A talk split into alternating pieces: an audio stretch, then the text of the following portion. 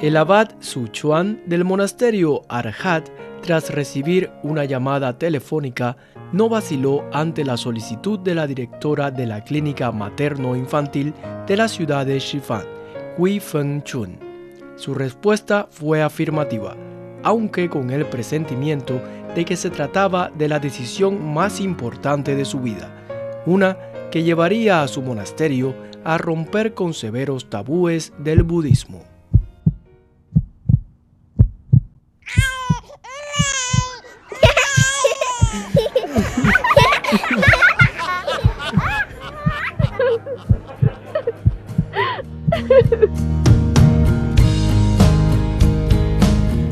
Chinas, historias de la gente común y corriente.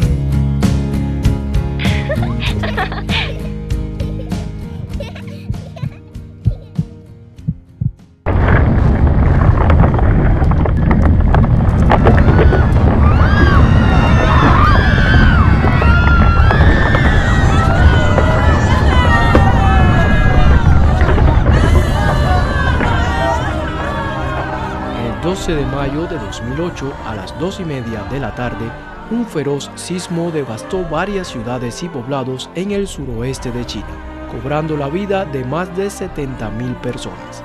El edificio de la clínica materno-infantil de Shifang sufrió graves daños y amenazaba con derrumbarse. Durante la evacuación de los pacientes, la directora Cui no sabía cómo reubicar a unas 30 embarazadas que estaban a punto de dar a luz. Entonces le vino a la mente el recinto del cercano monasterio Arhat. Sin embargo,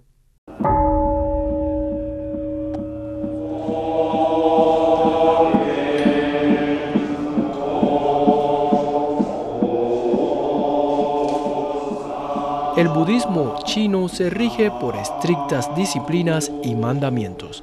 Uno de los tabúes más relevantes está relacionado con la sangre. Habitualmente está prohibida la entrada de mujeres en los lugares sagrados cuando tienen la regla, ni hablar de dar a luz en el monasterio. Por su parte, los conventos tampoco albergan en situaciones normales a personas del sexo opuesto de los monjes. Pero en una situación tan desesperada, la directora de la clínica llamó al abad Suchuan para que permitiera albergar a las embarazadas. El maestro estaba en el camino de regreso, ya que el terremoto interrumpió su viaje hacia una conferencia religiosa. Cuando recibió la llamada de Cui, Su Chuan ya estaba informado de que unos 800 damnificados habían acudido al monasterio, por lo que había llenado su vehículo con bolsas de fideos instantáneos y botellas de agua. Que vengan todas, dijo el guía religioso a la doctora.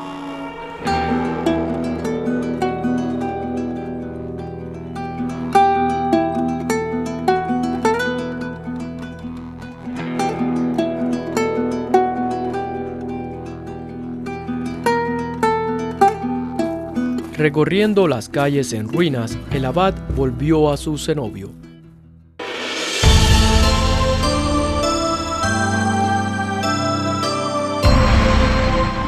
El monasterio Arhat de Shifan, originalmente construido en el año 709 en la dinastía Tang, es la sede de la escuela Linji de la fe budista de China. Su Chuan vio que las edificaciones de la sede religiosa reconstruidas en el siglo XVIII solo habían sufrido leves daños y todos los monjes salieron ilesos.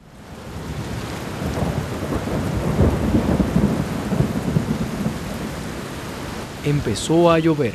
Cientos de refugiados se congregaron en el recinto y las pacientes de la clínica comenzaron a llegar el abad convocó a una reunión del Consejo para anunciar su decisión, aceptar a todos los afectados del sismo, incluidas las parturientas, y brindarles alimentos, agua potable y otros suministros, sin condición alguna.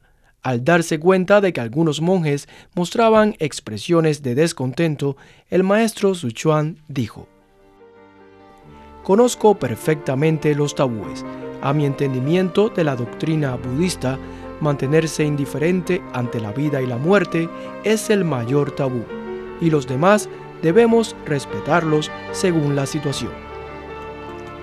De esta manera, el monasterio Arhat se convirtió en un hospital de maternidad provisional.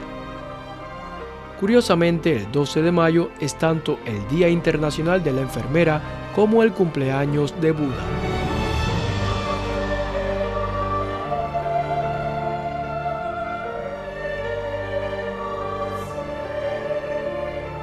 Los monjes no solo ofrecieron las camas y los cobertores de los huéspedes a los refugiados, sino que también se dieron sus propias camas.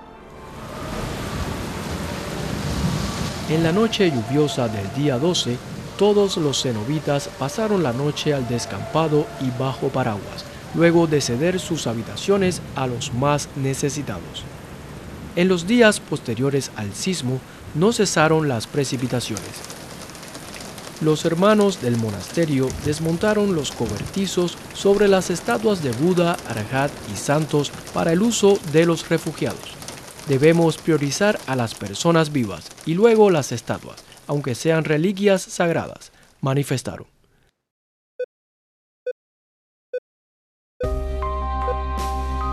La sala de maternidad se instaló en un comedor. Tres mesas cuadradas formaban una cama de parto. Sin electricidad, varias linternas eléctricas alumbraban la habitación. Los médicos y enfermeras de la clínica trabajaban codo a codo con los religiosos. El primer bebé nació a las 7 y media de la mañana del día 13, luego de una cesárea. El maestro Su Chuan le bautizó como Chen Wen, que significa nube con motivos hermosos en el terremoto. En los siguientes días, nuevas vidas nacieron una tras otra en el monasterio hospital. El número de los damnificados que se refugiaron en el convento superó los 1400.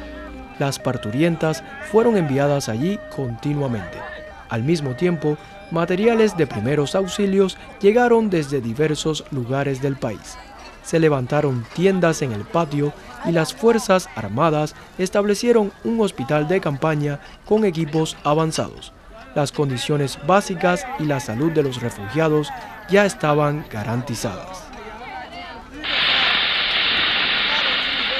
El fogón del monasterio permanecía encendido día y noche para alimentar a los más de mil refugiados. Los 38 cenobitas hacían compras, transportaban materiales y preparaban comida sin cesar para sus huéspedes especiales. También permitían a los refugiados cocinar por sí mismos y hasta sacrificar gallinas y hacer platos de carne para que las nuevas madres se nutrieran bien.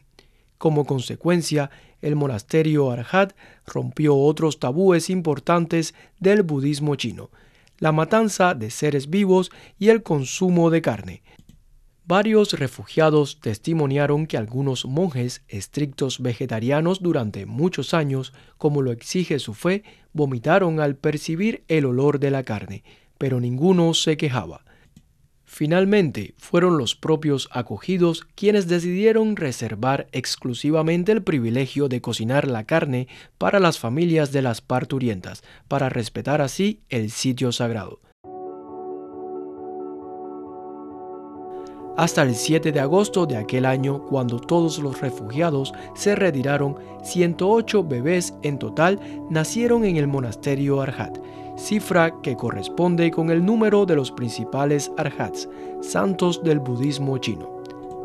Así que a los pequeños nacidos allí se les denominó niños arhat, cuyos nombres se inscribieron en una estela erigida en el convento. Cada año los niños Arhat y sus familias se reúnen en el monasterio Arhat para celebrar sus cumpleaños y manifestar su agradecimiento a los monjes que les dieron la mano en un momento tan crítico. Los padres confeccionaron en 2009 un Pai Nayi, túnica para monjes budistas, con retazos de telas cortados de la ropa de cada uno de los bebés, como un obsequio muy especial para el abad Suchuan.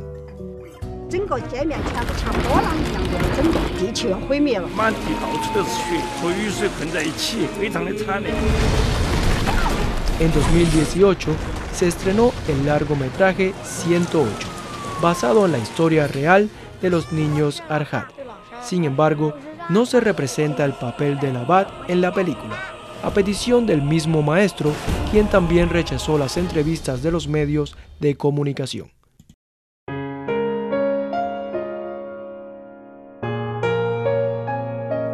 En uno de los escasos documentales que registraron sus palabras en aquel entonces, el abad Suchuan dijo, Deseamos iluminar a la gente que sufre, aunque nuestra fuerza es limitada.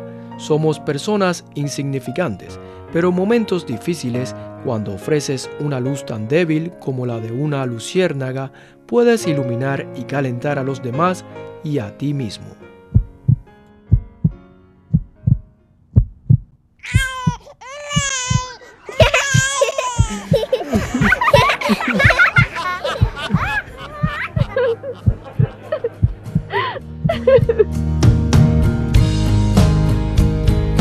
Caras chinas, historias de la gente común y corriente.